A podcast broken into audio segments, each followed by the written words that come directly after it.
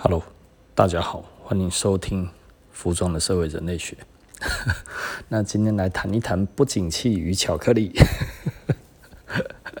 其实，其实哦，大家大概可能都有听过一个理论哈，那就是说，在不景气的时候呢，巧克力卖的反而越来越好。这个其实是蛮有趣的一件事情，然后也就是说，为什么？啊，巧克力在在不景气的时候，其实反而卖的比较好呢。其实老实说，并不止巧克力，哦，它其实还有甜食。甜食其实基本上在不景气的时候，越不景气卖得越好。那为什么会这样子呢？其实这个至于人类的一个天性，或者应该说这是动物的一个天性。那所以有一些人会觉得有一件事情哦，他会觉得，哎呀，我如果焦虑的时候，我就会暴饮暴食，就会吃很多的东西。哎呀，我一定是生病了哈。虽然这是一个，呃，这算是一个警讯，然后呃，算是一个焦虑的一个警讯，但是实际上这是一个正常的一个反应啊。怎么说呢？哦，其实我们的人有一个机制哈。当我们呃，我们这么说哈，我们知道动物如果要冬眠的时候呢，冬天之前它会吃很多的东西，为什么呢？因为它的 DNA 告诉他们，就是说。再来，接下来天气冷的时候呢，他们其实会吃不到东西，所以尽可能在冬天之前，他要把它自己吃得越肥越好哈，储存越多的脂肪，它更容易能够生存下来。那其实人有没有这样子的机制？有。其实人哈，只要在面对焦虑的时候呢，其实都是一样，所有的动物都有这种的本能哈，他们其实就会大量的吃东西。那大量的吃东西，其实会去选择高热量的东西来摄取，所以呢。其实 这是一个很有趣的一个实际的一个状况，就是其实人呢，如果你自己觉得焦虑、景气不好的时候，就等于是要过冬，你知道吗？这个时候你其实你就会吃很多东西，所以就有一个所谓的巧克力的经济学哦。那这个的意思就是说呢，当在景气不好的时候，其实巧克力反而卖得比较好。那我有一个朋友，他其实是在卖这一类的甜点哈。那最近我在跟他聊天，他说：“哦，我们生意其实我听他这几年的生意，他其实大概这三四年大概上。”呃，总成长了百分之六十左右哈，那而且最近越来越好。那我就跟他讲，因为他们有几个口味，我是说是不是那一种甜的、香的那一种的哈？就是说，我是说甜的巧克力这一种的哈，看起来高热量，这个其实是不是卖的比较好？他说对，哦，还有原味卖的很好，巧克力也卖的很好，因为他们的原味其实是奶油。然后，然后我就说，哎呀，其他都上涨，就是那个销售都上涨。他说对，那我就说，嗯，那这个销售上涨，那哪一些下降这样子？他就说，呃，抹茶的哦，这一种的听起来比较健康的哦，日式的这一种的哦，哎，卖的比较差哦，哦，比较没有成长。那这代表什么？就是呃，大家对于非高热量的摄取变少了。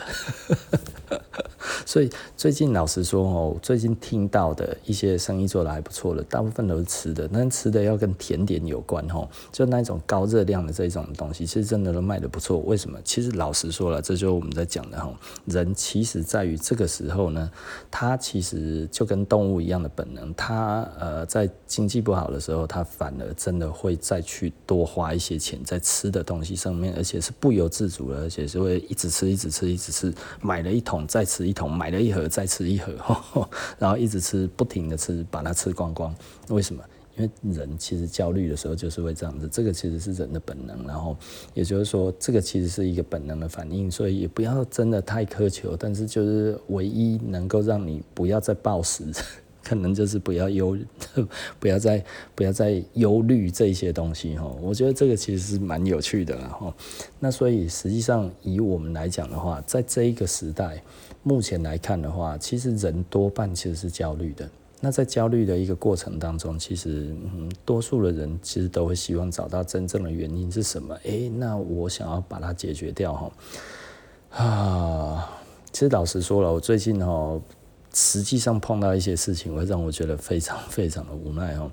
呃，我们家前面有一个公园哈，那偶尔我会去散步。那我记得上上个礼拜有一次呢，我听到一个年轻人，然后呢他在把妹，哇，他把了一个外国妹啊，那个应该可能其实是呃我在猜，反正他听不懂国语的亚洲人，然后我不知道是哪一个国家的，然后他就用一个很破的英文在那边讲哈，他讲说什么呢？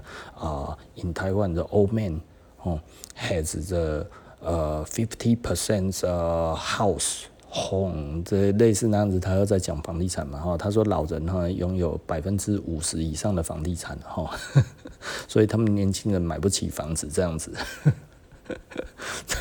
我一听到我说我靠。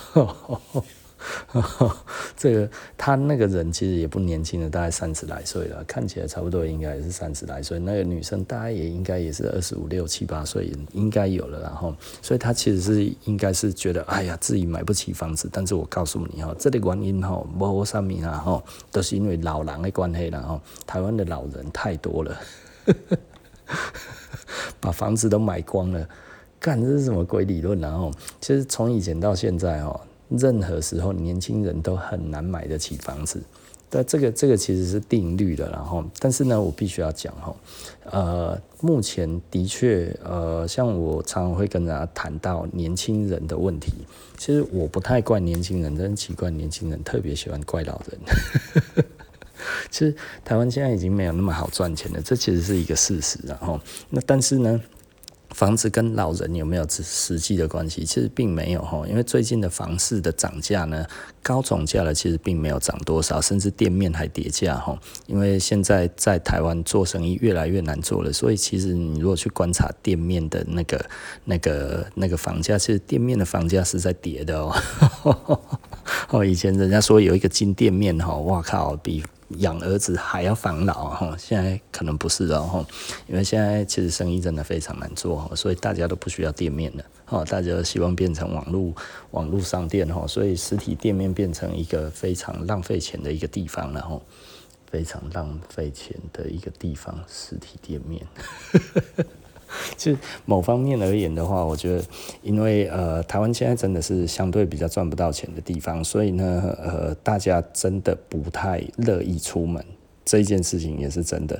如果你真的很有钱的时候，其实老实说了，你会恨不得每天都出门，告诉大家，你看我就是有办法哈。啊，现在没有办法了。啊，上次也跟朋友在聊天哈，就聊那个露营，然后什么这些东西。我说，其实我对于露营的感觉，我会觉得，嗯，露营是一个相对大的一个，相对大的一个一个一个。一个花费还是相对小的花费，对于每一个人而言，他说：“诶、一般他去露营区的话，大概有八成的人都是用很普通的装备，哦，他们可能花不到什么钱。那大概有一成的那些人，他其实是用很好的装备。那我就问说，那这些装备要多少钱？”我是说，那有没有人直接就开吹了？我觉得开吹了应该是一个比较有钱的人在做的事情。他说：“诶、对，那吹了的话，大概我知道的话，一个吹了大概可能差不多一两百万吧，吼。那呃，我觉得一两百万应该不算是一个很贵的一个嗜好，你知道吗？吼，就以一个嗜好来看的话，我觉得顶级的嗜好就像以前。”我们生意在做的时候，有一些客人，诶，他其实他也没有要那个，他其实就是要开一台好车出来哈，然后他要能够告诉大家说，我的车花很多钱，嗯，他可能一台摩托车买三百买一百多万两百万这样子哈，但是呢，他一台摩托车改装可以改四五百万，然后呢，买一台轿车，买大概可能买个 B 开头的轿车哈，买个宾利。买个宾利，然后呢，花了大概一千万，然后改装再花一千万，可是他没有要去山上啊，他其实就是到处晃啊，有没有？哦，他到处晃，那个时候景气还好的时候，诶，这种人其实很多。老实说，哈，街上到处都是哈，他其实并不需要到荒郊野岭去告诉自己 赚很多钱，他其实就在都市里面就这样子哈，哎，怕没要多爽啊，对不对哈？对，哦，那现在当然就渐渐的没有这样的状况了，哦，那所以我就一直在问他说，去如果真的以大的这些的那一些呃装备来看的话，他整体这样子花起来，大概会花到多少钱？我听一听，我就觉得，诶，这其实以现在这样子来看，如果说啊，露营是一个大家在炫耀的一个地方，因为很多人跟我说一样的事情，就是大家去都是在炫耀。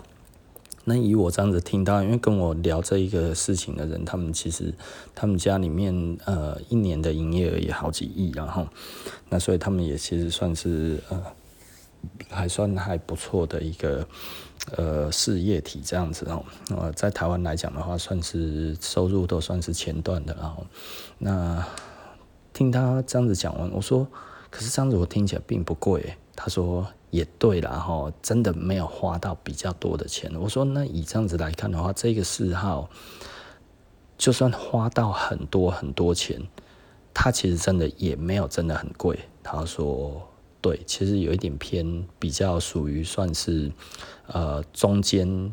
的花费并不是一个非常高的花费，但是呢，就可以做到顶级，然后，所以我的我给他的一个注解，我说，所以其实算起来还是算偏比较省的嘛。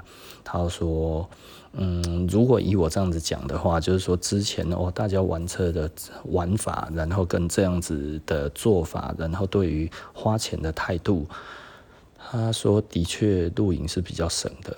哇，这样子我听起来我就有点幻灭了，你知道吗？因为其实露营我是没有参与到这一块，但是呢，我一直觉得其实露营也许是真的我没有做到的那一块，而那一块其实它的花费其实非常非常高昂哈。但是我听完了之后，我认真觉得，嗯，台湾并没有这个样子。那。在于我在七期哈，因为我们前面就是夏绿蒂公园。其实老实说，我要讲我一个非常非常大的一个观察，这个观察目前几乎是全准的哈。就是我的这个假日到底生意会不会比较好或者比较差？我只要那一天在夏绿蒂公园里面的那个露营，在那边野餐的人比较多呢。我们那一天生意一定很差，哦，大概五六点之后，街上会呈现完全没有人的状态哈。那只要夏绿蒂公园的那一个假日，一个人都没有在露营，那一天那一个那一个那一天至少生意就不会太差。其实现在要说好，真的很难好，但是要说差哈，有的时候真的是可以差到让你觉得 绝望。有人在露营吼，很多人在露营，这样子大概十几个十几个家庭在那边露营，这样子不是露营啊，在那边野餐已经算是非常非常多的这样子的数量了。我不知道在其他的地方有多少，但是在夏绿蒂公园的话，大概呃七八组到十几二十组都算是超多了吼。那只要只要有这么多，那一天的生意就会爆烂。可能整天都没有人来哈，那如果那一天呃都没有人在野餐，那通常那一天的生意不会太差。那因为这个其实是有一个，因为这是一个观察，这这我我我感受得到跟生意似乎有正相关，但是我找不到真正的关联性。但是就以统计来看的话，的确是这样子。我只要看到外面啊。会有人在露营，不是露营啊，我怎么一直讲露营？就是有人在野餐，我其实就会观察那今天的生意到底好不好，你知道吗？结果那一天哦，来客数都会很低，非常非常的低，低到你会觉得不可思议的低哈。那所以有的时候呃，有人在上面喝咖啡嘛，就是说，哎、你看外面很多人在在野餐哦，今天生意应该不错，这附近看起来很热闹。我就说没有，只要是这样子都会没有人。然后说怎么可能？对啊，那我们其实就是就去看个报表就会知道，真的就是很差哈。也就是说，当我发现大家都在做这一种相对花费少好的。费用的活动的时候，其实真的大家认真的口袋里面没有钱。其实野餐不是一件好事情，然后就是有时候我都会觉得，我我其实我不会在台湾野餐。为什么我不会在台湾野餐？因为台湾不适合野餐。那为什么这么说？其实我们是亚热带国家，然后亚热带跟热带其实都不适合野餐。最大的原因其实就是我们的草地里面有很多的蚂蚁呀、蟑螂啊、马路啊、各种的小虫啊，然后各种的那一种的昆虫非常非常多哈。呃，其实是不合适的啦。在欧洲来讲的话，欧洲人哈，你像在英国或者哪里，他们的草地是没有这些东西的，你知道吗？他们认真可以。可以躺在上面没有问题。那我们台湾虽然都会放个垫子，都会放个那个布这样子哈，但是其实那个还是会爬上来哦。所以有的时候我看大家其实蛮难过的，你知道吗？但是还是一直在那边，甚至有一些人就真的直接就躺在草地上，然后你知道那个每天都有人家带狗去大小便，你知道吗？我觉得就哦天哪！啊，你咁丢哦，所以我我好我我真的我每次看到我都觉得哇天哪，这个这个到底是怎么了？就是难道不怕虫吗？虫真的很多哎，这个其实是真的是国情不同，气候不同，然后所以以以我来看的话，我觉得其实我不认为它是一个非常舒服的一个休闲的模式，但是呢，大家似乎在。告诉自己说，这个其实是一个还蛮好的、蛮悠闲的一个方式哦。包含我觉得露营也是一样哦。我觉得当然现在真的很多人在露营啊，我是真的没有去露营，所以我并不是真的认真的了解这些事情。但是我那一天就是跟朋友在聊天的时候过，因为他已经常常去露营了，我说你觉得他相对省钱还是他相对花钱？我就说你持平来看这件事情，他说其实老实说，全家人这样子真的是省钱，比去全家人去逛街逛一趟，然后顺便全家人午餐跟晚餐都在百货公司吃，然后再加上逛街买东西，然后这样子的整体的花费，他说对，如果真的是这样子的话，的确是省很多。比去百货公司逛街还要省非常非常多。呃，我说，如果当然你在台湾就是去去其他公园走一走，可能露营的话，他会多花多一点点钱。但是如果比起逛百货公司，全家逛百货公司这件事情来讲的话，他其实省很多。我说，那你有多久？哦，就是没有去逛百货公司的，他说还是会的，哦，那这个我就没有再多讲。我说，但是老实说，是不是真的是比较省？他说对，真的是有比较省。这件事情让我觉得好。哦，所以，所以我我觉得，当然露营这件事情，真的让我见识到，就是说，呃，其实当然，他某方面人家说露营也炫富了哈。那露营炫富就是大家比装备嘛哈，大家比什么？比车子啊，比这一些有的没的这样子。他说，当然有钱的哇，开个那个 G 卡啊，开个开个什么这样子哇，去露营啊。嘿嘿更有钱的可能开个好的车子，然后再加一个吹了什么那些，哇，那整个装备通通都在里面这样子哈，这感觉起来就是比较气派。可是我说这样子真的，老实说也没有真的花很多钱啊。他说也对啦，我说如果我这样子，我我买一台吹了，其实真的没有多少钱呢。我说啊，你为什么不买吹了？他说。因为他们自己开的是那个那一种威根的那一种旅行车嘛，他说第一个啦，那个吹的也不好看呐，啊，第二个哈，他说哦，那感觉后面拖一个东西很危险。所以这其实还是蛮有趣的，我觉得这这个其实是这个其实是我一直在思考的一件事情哦。然后到昨天我的那个朋友有没有？我一开始讲的就是他们在卖甜点的这些生意非常非常好哦。因为其实老实说了，我一直想要做甜点，你知道吗？因为老实说，我早就知道景气很不好的时候，甜点还有甜的东西其实会相对的逆势会往上喷。因为人在焦虑的时候，哈，是真的会去思考，想要吃更多更多的东西，因为这个就是天性嘛。因为大家真的就是会害怕，会害怕的时候，就是会做这件事情，你懂吗？哈，所以，所以这个其实是一个我早就知道的东西，但是，嗯，我不晓得，我对于这些事情，有的时候真的是有一点淡淡的哀伤，然后，所以，比方说在现在，哈，哎。经济比较不好的时候，叫你喝无糖的无糖的饮料，你可能真的还宁愿吃有糖的，你知道吗？我最近也变比较胖哦，因为我最近真的是比较焦虑了，因为生意真的是比较差。那 Podcast 来讲的话，我最近其实会录的比较多一点点。那最近来说的话，其实嗯，简单的来讲，我会觉得。呃，生意上来看的话，我们会希望我们可以越做越越越稳定，那主要来讲的话，其实我会希望，这老实说了哈，如果以生意来讲的话，目前咖啡的生意的确是一直在成长，而且成长的还不错哈。因为我自己在店里面，然后我我还蛮要求那个那个。那个我出杯的品质哈，那所以我出杯的品质应该是都有照顾到了，所以嗯，客人是说真的还不错。那我也训练我的儿子，所以我的儿子现在呢出杯也出的蛮稳定的。那呃，豆子豆子我自己烘起来，我觉得我改善了一些之前的一些的小问题，其实是小问题啊，不是大问题。因为我们的豆子其实真的都还蛮好的，一直烘的都还不错。但是，呃，我最近把一些步骤稍微再改了一下之后呢，我们的豆子变得更好冲。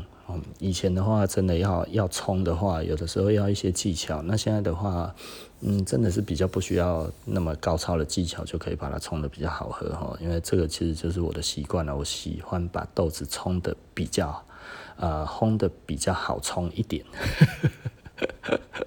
哦，那对于比赛来讲的话，假设送咖啡 review，送咖啡 review，我最近可能会开始比较。嗯，密集的送了，因为我最近老实说，我最近因为自己又开始整个在红豆吼，那。我烘的最近的感受又跟之前的烘法又不太一样，因为我觉得客人的给我一些的 feedback，让我去思考一下，诶，怎么样烘让大家能接受了会更好一点点。所以，呃，最近在做着手一些想法哈，诶，其实也都做得还不错。那我的小孩子在店里面帮我的忙，其实冲的也不错。最近我又开始越做越轻松，我又跟他讲这一支怎么冲，这一支怎么。冲这一支怎么冲这样子用讲的，然后他就已经已经可以把它表现出来。那所以我觉得这样子还不错了哈。那但是我还是希望可以在我们的呃我们的咖啡厅里面做更多一点点的的变化，所以有可能希望我女儿可以嗯助我一臂之力。为什么呢？因为我女儿在读餐饮，然后所以呃，我希望她可以学做一些烘焙的东西，然后也可以在店里面卖这样子。我觉得这样子应该其实还不错哈，唉，蛮有趣的。老实说，我真认真觉得蛮有趣的，因为这一整个的。呃，感觉其实跟我当初想的其实是有一点点不一样哈。那但是我们还是一直在改善当中了。我觉得其实如果可以一直弄下去的话，其实应该可以做得不错了。那目前呃咖啡的生意也是越来越好。不过因为疫情的关系哈，这一两天其实真的是比较空，比较没有生意。但是我们还是要接到一些订单，所以嗯，等于说咖啡来讲的话，其实我们还蛮。蛮容易做到外线式的生意。那其实，啊，说说真的，我可能也差不多要把我的咖啡先上架了，然后呵呵没有办法等到我们的那个那个网站的那个呃购物车做好，我可能就要先弄了。因为最近我觉得差不多时机也到了。对，因为我最近烘豆子烘的，我觉得有一些心得出来的时候，我就觉得应该是一个时机了。好，OK 了，好，那如果如果觉得嗯想要来喝我们的咖啡的话，有空可以过来，疫情过了可以过来。最近其实不用来也没有关系哈，因为嗯。不用来也没有关系嘛，台中没有那么严重了哈，但是大家还是小心谨慎。那我们这里其实都有扫 QR code，LINE 的 QR code 给大家扫哈，扫足迹，那这样子可以给政府多一点的资料了哈。那好，OK 啦，大概就是这样子哈。那。因为疫情的关系，所以我也比较有空跟大家聊聊天。那 OK，嗯，就这样子吧。好，那服装的社会人类学这一集就到这里。嗯，那我们下一集不见不散了，拜拜。